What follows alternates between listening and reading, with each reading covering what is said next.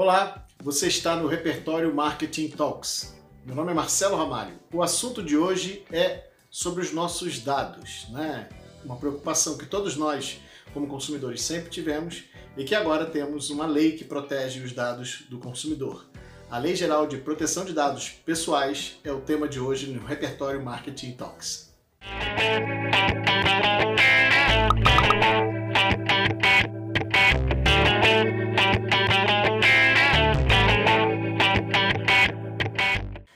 Vídeo de hoje eu converso com a pesquisadora e advogada Priscila Caneparo. Nós vamos falar sobre a Lei Geral de Proteção de Dados, a importância para a sua empresa. E não apenas para as grandes empresas, mas para todas as empresas e também um tema de interesse para nós como consumidores. O vídeo de hoje é com a Priscila Caneparo. Primeiro vamos falar um pouquinho, é, Priscila, obrigado, quero te agradecer pela sua presença, muito obrigado mesmo estar com você. É, e quero já, enquanto você é, dá a saudação também, já deixar a primeira questão para você. Falar um pouquinho o que é né, essa lei né, e qual a sua relevância que você vê. É, praticamente ela é uma lei que está todo mundo preocupado. Então, todos os temas que a gente discute de inovação, de marketing, de relação com o cliente, de relação com as pessoas, a gente sempre cita, mas e a lei? Né? Então, os alunos têm buscado isso eu acho que é importante a gente trazer você para conversar um pouquinho com a gente. Oi, Marcelo. Hum, enfim, bom dia, boa tarde, boa noite a todos. É, eu sou a professora Priscila, é uma honra estar aqui, ainda mais para falar sobre um tema tão relevante e tão atual. Né? Eu acho que, como você bem disse, todo mundo está debatendo, mas existem diversas nebulosidades sobre essa lei, né? Então, já vou aproveitar, pegando o gancho da sua pergunta, para explicar um pouquinho dessa lei, né? Então, assim, por mais que as pessoas estejam com uma certa insegurança em relação à Lei 13.709 de 2018, que é a lei que, de fato, começou a viger no Brasil para a proteção de dados pessoais, essa lei ela não é inovadora no cenário internacional. Por quê? Porque ela foi inspirada em uma legislação inglesa, especialmente também em uma legislação da, da União Europeia, né, que é a European Union's General Data Protection Regulation, e ela vem com esse caráter de trazer, de compatibilizar uma proteção de dados pessoais, especialmente né, para a pessoa física. Existem diversas diferenciações daquilo que o direito inglês, que o direito europeu fez em relação à proteção de dados, tá? Eu vou falar isso mais para frente. Mas a lei brasileira, ela é inovadora no sentido nacional, mas ela não é inovadora no sentido internacional, no, no sentido do que a gente chama de direito comparado. Tudo bem, nesse sentido, quais foram as influências ou confluências que a gente observa em relação às outras leis com a nossa Lei Geral de Proteção de Dados, né, a nossa LGPD. Basicamente, essa lei, ela é um marco legal que regulamenta, que vai regulamentar o uso, a proteção e a transferência de dados pessoais no Brasil. É óbvio que vai impactar a pessoa jurídica, no sentido que a pessoa jurídica que tem um banco de dados, que tem um acervo, vai ter que se preocupar com a segurança desses dados, mas muito mais ela vai trazer direitos, né, e segurança para a pessoa física, porque basicamente a gente vai precisar de um consentimento explícito, né, para coleta e uso dos seus dados nesse sentido, né, e vai ter que além disso a empresa que possuir esse banco de dados, a empresa, o órgão público, enfim, a administração pública vai ter que dar opções para o usuário visualizar corrigir e excluir esses dados, tá? E eu acho necessário destacar, né, porque enfim, as pessoas às vezes elas não conhecem essas informações. A gente já tem um instrumento jurídico para ter o manejo dos nossos dados, né? A gente chama de remédio constitucional, que é o habeas data. Mas demanda uma, uma questão judicial, demanda você ter um advogado, demanda você ter tempo. Então, basicamente, para ter o manejo dos seus dados hoje, essa lei vem no sentido de facilitar com que não haja uma intercorrência ilícita ou fraudulenta ou de fato abusiva frente aos seus dados. Então, vou dar um exemplo concreto, né? A gente não permite, a partir dessa LGPD, a que haja o cruzamento de informações de uma pessoa específica ou de um grupo para subsidiar decisões comerciais. Então, por exemplo, eu não posso vender o meu acervo o meu banco de dados, o perfil de consumo, né, para divulgação de ofertas, de bens, de serviços, senão eu posso ser responsabilizado. E a lei é muito, muito, muito robusta no sentido de responsabilização. Ela prevê, só já antecipando um pouquinho, ela prevê a pena de advertência, a pena de multa diária, podendo ir até 50 milhões de reais, e até mesmo suspensão temporária ou definitiva das, das operações. Então, assim, é um direito, né? E muito mais do que um direito, é uma garantia que os meus dados não vão ser utilizados de forma abusiva, que eu acho que é um problema recorrente no contexto mundial, não apenas no contexto brasileiro, né? Não estou falando efetivamente dos logaritmos, enfim, das, da internet, mas sim você ter esse banco de dados em empresa e não possibilitar com que haja a venda, com que haja o manejo irregular ou abusivo. Eu acho que muito mais do que o ilícito, o manejo ilícito, de fato, é o manejo abusivo que a gente observa, né? Principalmente quando se vende seu perfil de consumidor, seu perfil, enfim, de comprador, de utilizador de serviço. Então, essa lei vem nesse sentido, eu acho super importante destacar né, que existem algumas hipóteses para tratamento de dados que são é, autorizadas, né? Então, por exemplo, no cenário pandêmico, podem se utilizar dados da saúde, é, para garantir o direito à vida, pode ser utilizado também esses dados. Então, existem exceções, não é que meu dado vai ficar sigiloso para sempre, não. Existem exceções, mas eu acho importante destacar, é, até para não precisar é, se especializar nessa lei, todas as exceções sempre vão versar sobre segurança pública, né, segurança nacional, vão versar sobre direitos fundamentais, direitos humanos e vão versar sobre a questão da liberdade de expressão da pessoa também, né, do, do ser físico, por assim dizer. Então, sempre que a gente tiver, né, o compartilhamento de dados em relação à cooperação internacional para combater um ilícito, quando a gente tiver necessariamente o compartilhamento de dados para garantir direitos humanos, ou compartilhamento de dados para garantir a segurança nacional, a segurança pública, a lei excetua, efetivamente, possibilitando com que se haja um manejo de dados em, uma, em um compartilhamento cruzado. Mas são raríssimas as exceções da lei, tá? E basicamente essa lei veio, como regra geral, não permitir, permitir com que haja o uso abusivo, principalmente por intermédio de empresas, né, o uso abusivo de, dos dados pessoais, num contexto de é, fraude, de ilícito e principalmente abusividade no manejo dessas informações.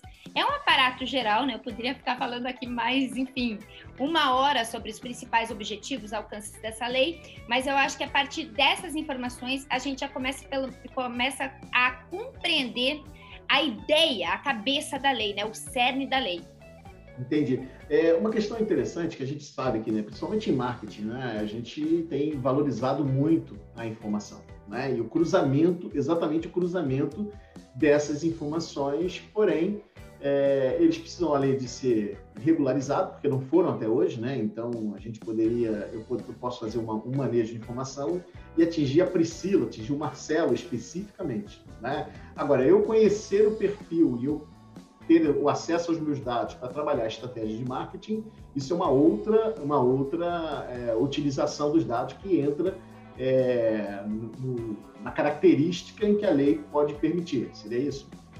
É, é, é, é, basicamente a questão seguinte, eu acho importante aí eu vou destacar com uma exemplificação, né? É, você tem o manejo de dado lícito, né? Aquele manejo que de fato você tem o perfil do consumidor, você tem, enfim, é, a pessoa que o público-alvo que você quer atingir, né? Principalmente no âmbito de marketing, e você tem o manejo de dados ilícitos. Então, assim, é, existe aí já é, puxando um pouquinho para a questão do direito, existe uma questão que se chama direito à privacidade, né? Então, você não pode é, afetar, violar o direito do terceiro em relação a esse direito à privacidade. O que essa Lei Geral de Proteção de Dados, e aí a gente tem que destacar, Marcelo, que existe uma linha muito tênue, ela vai entender que algumas é, ações, elas são violações desse direito à privacidade, né? Quando você não disponibiliza seus dados, por assim dizer, né? Mas existe um banco de dados para essa empresa e ela vai manejar a ponto de violar a sua privacidade ou de compartilhar com terceiros de forma também ilícita esses dados que você não autorizou. É diferente de você, por exemplo, fazer um cadastro e querer receber uma oferta, suponhamos, né? E a pessoa saber é, o número que você calça, o número que você veste, é, a sua idade, sua data de nascimento, para receber, por exemplo, né, uma promoção no dia do seu aniversário. Isso você está autorizando a pessoa a fazer. Tanto é verdade que daí a gente vê que nessa lei existe um pontinho que fala sobre contratos de adesão. Esses contratos de adesão é se o titular da informação conceder esses dados e autorizar o manejo desses dados, aí não existe uma vinculação a um ilícito, a uma violação de fato ao direito à privacidade. Agora, se no contrato de adesão você não permitir, não fornecer os seus dados e a pessoa jurídica for atrás desses dados e acabar por manejar de forma abusiva, aí sim estamos violando o direito à privacidade e aí se aplica a, a Lei Geral de Proteção de Dados. Eu acho que assim, é, o que a gente tem que ter em mente a, a pessoa jurídica, né, principalmente nessas questões é, frente a marketing, frente à publicidade, ela só vai poder se utilizar dos dados, e aí de uma maneira bem simplista e bem, simplista e bem direta, só vai poder se utilizar dos dados se porventura a pessoa autorizar, né? E se não houver, por assim dizer, um manejo abusivo. Em contrapartida, esses dados, se, se a gente tiver uma cooperação internacional, só que aí pensando em Estado brasileiro e não pessoa jurídica é, individual, pessoa jurídica privada, enfim, com um objetivo lucrativo. A, o compartilhamento de dados perante a lei, ele vai se dar muito mais no sentido, retomando, em um sentido de caráter nacional, de caráter de interesse público, de caráter de é, conservação de direitos, proteção e efetivação de direitos. Então, existe uma linha tênue, mas a gente tem que observar: a pessoa que dispõe desses dados, ela autorizou ou não autorizou? Se ela não autorizou e a lei é expressa em relação aos contratos de adesão, não se permite o manejo dos dados. Perfeito, perfeito. Eu, a segunda questão que eu tinha, eu acho que você de certa forma é, já explanou, mas se você tiver alguma coisa para acrescentar nela, é que seriam os impactos que a gente veria, tanto na sociedade como no mercado, caso você tenha alguma coisa. Mas aí já partindo para a nossa questão é, de aplicabilidade da, da lei, né? Que toda lei a gente tem o período de adaptação das empresas, né? Principalmente uma lei robusta como essa, é, pela própria sociedade e de percepção. Então, como eu trouxe para você quando a gente estava conversando ainda antes de gravar, existiu uma, existe uma dúvida, né? tanto dos alunos quanto das pessoas. Espera aí, a lei está acontecendo, mas o que ela realmente proporciona para mim? O que, que eu tenho que fazer quando eu perceber algum tipo de violação quando eu tiver? Como é que as empresas também têm que passar esse processo de adequação? As empresas grandes contam, contam com grandes é, assessorias jurídicas ou seus próprios departamentos jurídicos, mas as empresas médias e pequenas estão ainda é, tentando compreender como é que ela tem que ver é, essa aplicabilidade e olhar os seus processos internos. Qual, qual a dica e qual a, o caminho que você vê, tanto para as pessoas quanto para as empresas nesse sentido? É, Marcelo, primeiro, tá? Eu acho é interessantíssimo a gente observar, porque a, a própria lei ela fala sobre essa questão. Eu acho que a gente tem que dar um ponto, um passo para trás principalmente empresas pequenas e de médio porte, porque as grandes empresas elas já trabalham com toda uma, uma TI, todo um departamento jurídico.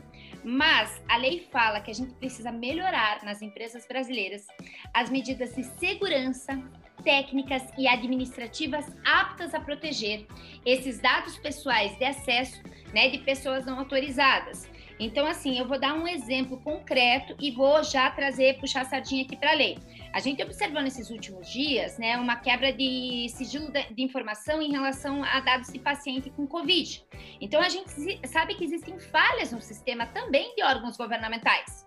Em contrapartida, essa lei vai como se fosse bater na porta de pequenos, médios empresários. Os grandes a gente sabe que já existe toda uma estrutura, né? Até por capacidade econômica, mas vai bater na porta e fala: se você quer ter um banco de dados, você tenha segurança e garanta o sigilo dos dados. Em contrapartida, se você não fizer isso, você vai ser penalizado. né? Você vai sofrer multas diárias, você vai sofrer advertência, conforme eu já falei. Então, assim, é extremamente interessante a gente dar um passo para trás antes de entender a lei, entender que a gente precisa ter, é, proteger a informação que a gente vai arquivar no acervo da empresa. Primeiro ponto. Segundo ponto, e aí é interessante também trabalhar, destacar nesse sentido, tá? Que a lei, aí já puxando o que eu comecei a falar, a lei ela se difere é, da lei da União Europeia de proteção de dados, né? A lei da, da União Europeia ela visa a proteção do europeu, né? Do cidadão europeu. Existe até um caso, né? Mas daí não puxando para o juridiquês, mas existe um caso que a Google Brasil teve que indenizar cidadãos europeus justamente porque se aplicou a lei da União Europeia aqui, porque existiam cidadãos europeus aqui. Em contrapartida, a lei brasileira não é assim. Não que eu concorde, eu não concordo, né? Mas enfim, a lei brasileira ela vai ser para as empresas que estejam dentro do Brasil. Né? Então, assim, é, não é para o brasileiro, é muito mais para a empresa. Então, assim, é só para observar a diferença. A lei europeia ela garante mais direitos para o europeu, em contrapartida, a lei brasileira ela dá mais deveres para a empresa que está no Brasil né? Independente dessa empresa ser é, ter a sua constituição na, no Brasil ou ser filial aqui, ter a filial aqui no Brasil. Então é importante destacar, mesmo que as pessoas que vão lidar com empresas transnacionais, se elas estiverem aqui no Brasil, e olha que pepino, pode ser aplicado tanto a LGPD é, é, brasileira como uma LGPD, por exemplo, da União Europeia, se tiver banco de dados com europeus. E dentro desse sentido, mais do que isso, né, eu vou, eu vou dar algumas dicas que eu acho interessante, né? Cuidar muito também com a questão da criança e do adolescente, se tiver dados de criança e adolescente, a lei ela estabelece um processo todo especial para se compor esses dados da criança e do adolescente. Às vezes ela até quebra um pouquinho dos dados dos pais. Então, observar muito, com muita cautela, para não incorrer em multas diárias, né? É, é uma proteção especial. E segundo, a lei fala um pouquinho sobre a questão de informação de dados sensíveis, tá? Os dados sensíveis também requerem um pouquinho mais de sigilo. Então, empresas que vão trabalhar, e agora a gente sabe, né, que felizmente está muito em voga, mas que vão trabalhar com origem racial e ética da étnica da pessoa, convicções religiosas, é, opiniões políticas, filiação a sindicatos, organizações de caráter religioso, dados referentes à vida sexual, à saúde, dados genéticos, biométricos e por assim por diante, são dados sensíveis. Então, se a empresa tiver em seu banco de dados esses dados, de fato, da pessoa física, ela tem que ter muito cuidado em relação a isso, porque a lei, tal qual os dados da criança e do adolescente, ela traz uma proteção toda especial para esse, esses, esses chamados dados sensíveis, né? Então, assim, é, o meu conselho é que se for ter um banco de dados, fazer um banco de dados extremamente é, seguro, né? Não sou eu que vou falar como vai se dar essa segurança, né? Não sou uma alta conhecedora de recursos tecnológicos, mas, tecnológicos, mas fazer de forma muito segura, né? Para evitar a quebra desses dados, porque você vai ser responsabilizado, mesmo que você não tenha vontade em quebrar esses dados, mesmo que você não tenha o manejo, você vai ser responsabilizado e cuidar principalmente quando você tiver no seu acervo dados em relação a criança e adolescente, e em relação aos dados sensíveis, né? Eu acho que essa é, grande, é o grande destaque da lei. A lei fala muito sobre isso. E como é que eu vou fazer se eu tiver, se eu tiver incorrido, de fato, né? Só para fechar, se eu tiver incorrido em algum problema, né? Existe uma autoridade nacional de proteção de dados, né? Uma autoridade que foi prevista na lei e recentemente ela foi implementada. É um órgão da administração pública federal ligado à presidência da República, não é o presidente, mas é um órgão da administração federal, tá? Que de fato ele vai é, trabalhar com essa perspectiva. Obviamente, a gente ainda está muito incipiente, muito no início dessa questão da Autoridade Nacional de Proteção de Dados, a NPD, né? Então a gente vai ter com certeza alguma desconcentração a nível estadual e municipal que vai possibilitar com que a gente não precise diretamente se socorrer do judiciário, mas ir para uma instância administrativa para justamente se eu tiver algum problema em relação aos meus dados pessoais ou se eu tiver algum problema da quebra do sigilo de dados em relação à empresa. Ainda é muito incipiente, mas eu quero já deixar claro né, que não necessariamente a gente vai precisar ir para o judiciário. Essa NPD, né, ela veio um momento posterior, não foi em 2018, mas ela trabalhou com uma perspectiva de talvez facilitar a vida das pessoas para fugir um pouco da burocracia judicial. Perfeito, Priscila, muito obrigado. Foi extremamente esclarecedor. É, quero te agradecer. É, com certeza a gente terá outros momentos em que a gente vai passar juntos aí e deixar as últimas palavras para você. Eu que agradeço, Marcelo. Coloco-me à disposição. É, eu sei que às vezes existe alguma dificuldade é, no entendimento de vocabulário jurídico mesmo, né? Mas eu acho que com essas informações, pelo menos saber, eu falo que a gente tem que saber a cabeça da lei, né? Não efetivamente saber ler uma lei como com os termos juridiquês. Eu acho que com essas informações dá um pouquinho de abertura de olhos para conseguir interpretar pelo menos o que a lei quer, né, e aplicar na prática, que é o que mais interessa. Mas agradeço muito a oportunidade, é uma lei ainda muito incipiente no contexto brasileiro, e eu acredito que vai ter um campo para bons debates ainda em relação à LGBT brasileira. Se você gostou desse vídeo, dê seu like, curta e compartilhe com seus amigos. Repertório Marketing Talks. Conteúdos de marketing, de marca e de gestão para você.